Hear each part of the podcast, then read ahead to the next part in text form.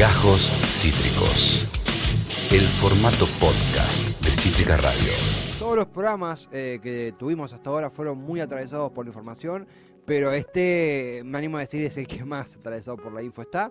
Estamos en horas decisivas y queremos hablar con los protagonistas de esto, muchas veces silenciados por los grandes medios y que acá siempre, siempre les vamos a dar lugar. Tenemos del otro lado a mm, eh, Marisabel Grau, ella es secretaria de prensa de ADEMIS, la Asociación Docente de la Ciudad de Buenos Aires. Marisabel, aquí Esteban Chiacho, bienvenida, ¿cómo estás? Hola Marisabel, ¿me escuchás? Eh, hola, hola Marisabel. Sí. Hola Marisabel, ¿cómo estás? Acá Esteban Chiacho, ¿todo bien? ¿Qué tal? ¿Cómo te va? Encantado. ¿Cómo estás llevando? ¿Cómo te, tomó las declaraciones del jefe de gobierno Horacio Rodríguez Larreta eh, que recién escuchábamos? Bueno, la verdad es que eh, lamentablemente no son una sorpresa. Nosotros estamos acostumbrados, las docentes y los docentes, a, a este tipo de manifestaciones por parte del gobierno de la ciudad que son eh, absolutamente mentirosas e hipócritas, porque, eh, bueno, sabemos quienes trabajamos en la educación que para este gobierno no es una prioridad la educación, así lo vienen demostrando hace años. Sabemos quienes trabajamos en las escuelas que las escuelas son espacios en donde es imposible cumplir los protocolos que se han planteado, escuelas en las que no están las condiciones de infraestructura, el gobierno no ha garantizado insumos, personal necesario, sabemos los problemas que tienen las familias, sabemos cómo viajamos las docentes, cómo viajan los estudiantes y sus familias en un transporte público completamente saturado todos los días. Entonces, la verdad es que estas declaraciones en las que se plantea que las escuelas son lugares seguros, en los que no hay ningún riesgo de contagio, eh, cuando todos los números indican lo contrario, bueno, son indignantes, han generado mucha bronca en, en la docencia venimos nosotros arrastrando desde hace muchos meses una discusión eh, con el gobierno de la ciudad y también a nivel nacional con el ministro Trota acerca de cuáles son las condiciones necesarias epidemiológicas de infraestructura y otras condiciones educativas y la verdad es que, bueno, como te decía, no, no nos sorprende, pero nos llena de bronca nuevamente. Sí, te está sumando ahora, está del otro lado Marisabel Grau, ella es eh, eh, integrante, secretaria de prensa, pero ante todo integrante, lo que es ADEMIS, la Asociación Docente de la Ciudad de Buenos Aires, una de las que más se ha eh, parado de manos ante la presencialidad a toda costa que propone Soledad Acuni, que también defiende Nicolás Trota. yendo por partes, Marisabel, dijiste algo que, que es espeluznante, las condiciones en las cuales los docentes dan clases en este contexto tan débil sanitariamente hablando del mundo. En cuanto al alcohol en gel, en cuanto a baños, en cuanto a distribución física en el aula, ¿cómo están? ¿Qué, qué, situaciones me podés comentar que han atravesado? Bueno, hay situaciones de todo tipo. Eh, por un lado, falta de personal auxiliar de limpieza. El gobierno dijo una y otra vez que iba a contratar personal extra, eso nunca ocurrió. Eso genera que, por ejemplo, cuando tienen que estar en aislamiento trabajadoras auxiliares de limpieza, las escuelas en muchos casos se han tenido que cerrar porque no hay quien limpie los establecimientos. Falta de insumos. Tenemos casos en los que las cooperadoras o incluso los centros de estudiantes han tenido que juntar fondos para comprar lavandina y alcohol en gel porque no alcanza lo que envía el gobierno de la ciudad. Aulas que no cumplen con la normativa de la necesaria ventilación cruzada porque ventilan a patios cerrados y se están usando esas aulas para que estén eh, los estudiantes y los docentes allí con, eh, en algunos casos, la instalación de esos famosos purificadores que nunca fueron certificados por ningún organismo de salud estatal, ni de la ciudad, ni del gobierno nacional, con lo cual nadie certifica que esos purificadores funcionen para, para proteger a, las personas del contagio del coronavirus. Tenemos, eh, bueno, como les decía antes, ¿no? Una presión muy fuerte desde el gobierno que viene insistiendo en que eh, se, se, formen las burbujas con la mayor cantidad de estudiantes posible sin respetar el metraje, sin respetar las propias normativas que ellos establecieron y un problema muy grave presionando para que no se realicen los aislamientos de las burbujas cuando hay casos sospechosos, mm. cuando hay casos de contacto estrecho de personas que son positivos de COVID, falta de información a las familias, falta de información en general al conjunto de la comunidad, que muchas familias se terminan enterando eh, tres días después de que uno de los niños eh, dio positivo en la burbuja de su hijo, de su hija. Falta de información con respecto a la cantidad de contagios que está habiendo en niños, niñas y adolescentes. Esta segunda ola, eh, lamentablemente, tiene un impacto mucho más fuerte sobre las infancias que la del año pasado, por supuesto, porque la del año pasado eh, transcurrió con, con, el aislamiento y los niños y las niñas en las casas, pero también porque estas nuevas cepas aparentemente tienen un impacto mucho más fuerte en personas más jóvenes. Todo eso es algo que no se está teniendo en cuenta cuando se plantea, como dijo hoy la reta, que hay que continuar con las clases presenciales. Por otro lado, nosotros estamos teniendo una presencialidad que es muy recortada, muy limitada, porque, bueno, a contramano de lo que venía sosteniendo Soledad Cuña, que quería eh, que el total de la matrícula escolar fuera a las escuelas y eh, incluso eliminar el distanciamiento social eh, entre los chicos y las chicas en el aula, nosotros tenemos una rotación de chicos porque tenemos burbujas en las que asisten 12 o 10 niños o menos en función del tamaño de las aulas. Eh, eso hace que los chicos vayan solo algunos días a las escuelas y en un horario bastante más recortado de lo que sería la jornada habitual. Aún en esa situación, nosotros estamos teniendo niveles altísimos de contagios de estudiantes y de docentes y personal auxiliar. Entonces, eh, la verdad es que no estamos eh, cumpliendo con ninguna de las normativas, tampoco el gobierno ha entregado equipos y conectividad para que eh, los días que los chicos no van a la escuela y como ahora efectivamente va a ocurrir si, si efectivamente se suspenden las clases, vamos a necesitar sostener la educación de manera virtual, si para el gobierno de la ciudad y también para el nacional fuera una prioridad la educación, bueno, deberíamos haber tenido entregas de equipos y, toda la instalación para garantizar la conectividad gratuita para las familias y para la comunidad educativa y eso tampoco se ha hecho. Muy al contrario, se redujeron las partidas presupuestarias, por ejemplo, para el Plan Sarmiento, ¿no? que es el, programa desde el cual se entregaban las computadoras. Pero, Marisabel, eh, eh, yo escucho, por ejemplo, a Soledad Acuña, la ministra de Educación porteña, o a Nicolás Trota, o el ministro de Educación de la Nación, que según entendemos, tienen y pertenecen a partidos diferentes, ideologías diferentes, y la defensa que hacen de la presencialidad es casi la defensa de eh, eh, a capa y espada de un factor eh, casi que, incuestionable.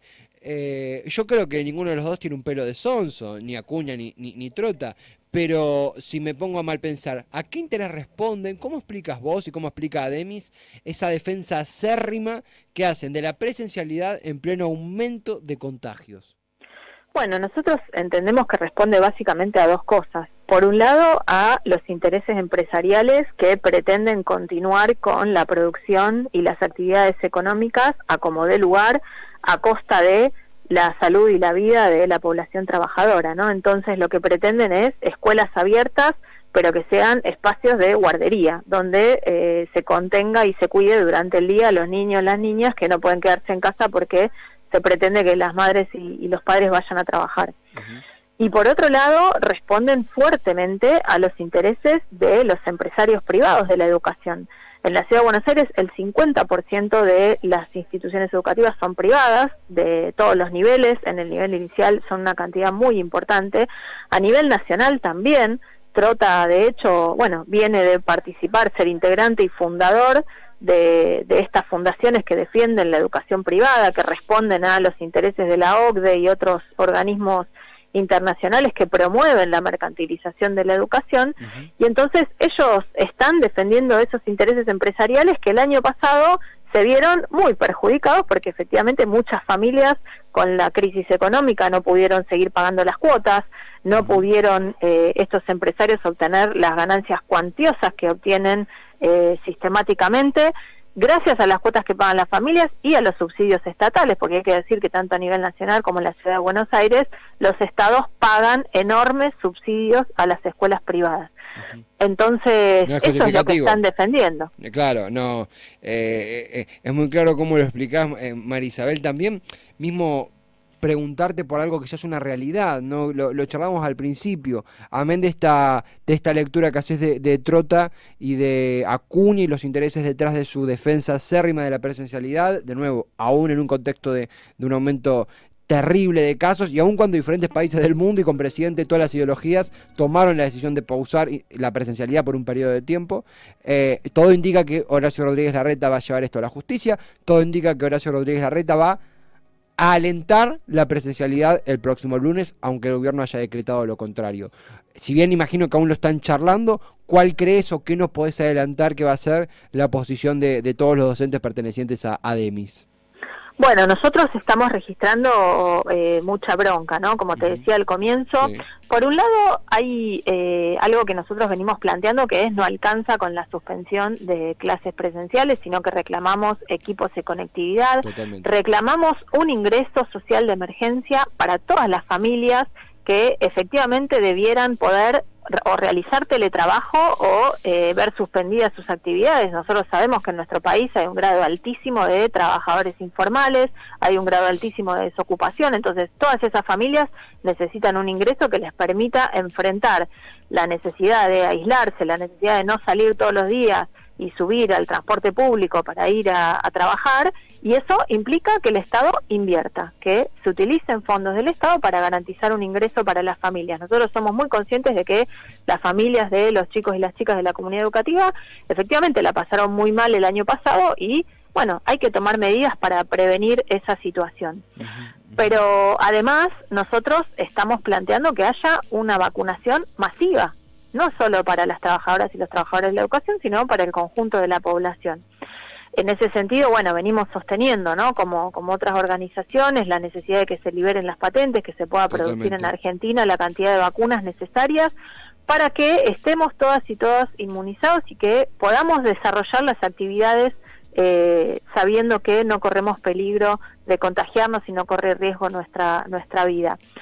Nosotros eh, tenemos una asamblea el viernes que había sido convocada para continuar el plan de lucha que iniciamos ayer con un paro que fue muy masivo en la ciudad de Buenos Aires y también en algunas jurisdicciones de provincia de Buenos Aires. Nosotros vamos a mantener esa asamblea y estamos en estado de alerta no solo porque efectivamente, como vos decías, la reta anunció que va a apelar al sistema judicial para recurrir esta, esta suspensión, sino porque nosotros entendemos que tenemos que seguir peleando por el resto de los reclamos, porque no alcanza con suspender las clases si no se realiza una mayor inversión en el sistema de salud, si no se resuelve el problema del transporte, si las mamás y los papás de los chicos que van a dejar de ir a la escuela van a tener que seguir yendo a trabajar en esos transportes atestados y la verdad es que los contagios no van a bajar. Entonces, si efectivamente se quieren tomar medidas que restrinjan los contagios, bueno, tienen que ser medidas más a fondo. Como vienen reclamando todos los trabajadores y trabajadoras de la salud, ¿no? Todos los días escuchamos a los médicos y a las médicas plantear cuáles deberían ser las medidas y los gobiernos que toman medidas insuficientes y tardías. Eh, es un la, verdad que, que, escuchar escucharte a vos Marisabel escuchar a un representante a una representante de Ademis eh, eh, es poner los pies sobre la tierra. Estamos a veces poniéndole el micrófono a cada extremista a cada a cada delirante con, con título de, comunicador o comunicadora y nos olvidamos de lo esencial. Mencionaste incluso entre tantísimas cosas primordiales la liberación de patentes ah, que es algo que ha fallado, que, que, falla en la concepción social a nivel transnacional, pero también en Argentina. No puede ser que, esto, que, en pleno aumento de contagios, de vuelta, semejantes protestas cuando se trata de una medida tomada en todo el mundo y ni siquiera un, chasquido por la liberación de las vacunas a nivel social, un reclamo que siempre escuchamos tanto de gente de la medicina como de, la docencia, académicos, pero parece, lamentablemente lo han hecho parecer un reclamo marginal respondiendo a intereses de, de, los grandes negociados que se están haciendo con las vacunas a costa de las vidas que se pierden. Eh, Marisabel, nosotros te, con muy poquito tiempo de anticipación te pedimos salir al aire, vos te copaste, fuiste muy, muy, muy clara. Eh, la verdad es que imagino que no va a ser la última vez que charlemos porque esto tristemente tiene para rato, pero, pero quería agradecerte tu tiempo y seguir de cerca todo lo que es Ademis para saber cómo sigue la movida, resultado de la asamblea y demás. Ha sido un placer, amén de las circunstancias. Bueno, muchas gracias a ustedes por ocuparse y a disposición cuando, cuando quieran conversar. Lo mismo decimos, Marisabel. Un, un fuerte abrazo a vos y a tus pares. Dale, un abrazo, hasta luego. hasta pronto, Marisabel Grau. Eh, queríamos hacer esta nota. Debíamos y queríamos hacer esta nota. Ayer estuvimos charlando esta tarde con, con gente de Ademis y, y, hasta hoy, hasta recién antes del programa, incluso Marisabel iba a salir en un horario y, y al ver que, la conferencia de Horacio Rodríguez Larreta estaba tomando lugar en simultáneo el programa, le dijimos, mira, te sacamos de tus actividades un minutito, pero queremos charlar porque es información en vivo. Y la tuvimos. Eh, muy pocos medios grandes hacen eco de esto. Nuestra labor como medio alternativo es hacerlo. De que hablamos de darle el micrófono a los docentes, porque está muy bien con que cada uno tenga su derecho a expresar y pensar lo que quiere y decir lo que quiera de las eh, medidas de Alberto, pero muy poco le ponen el micrófono al docente, que es el que pone el cuerpo, eh, literalmente hablando. Esto fue Gajos Cítricos. Encontrá los contenidos de Cítrica Radio en formato podcast en Spotify, YouTube o en nuestra página web.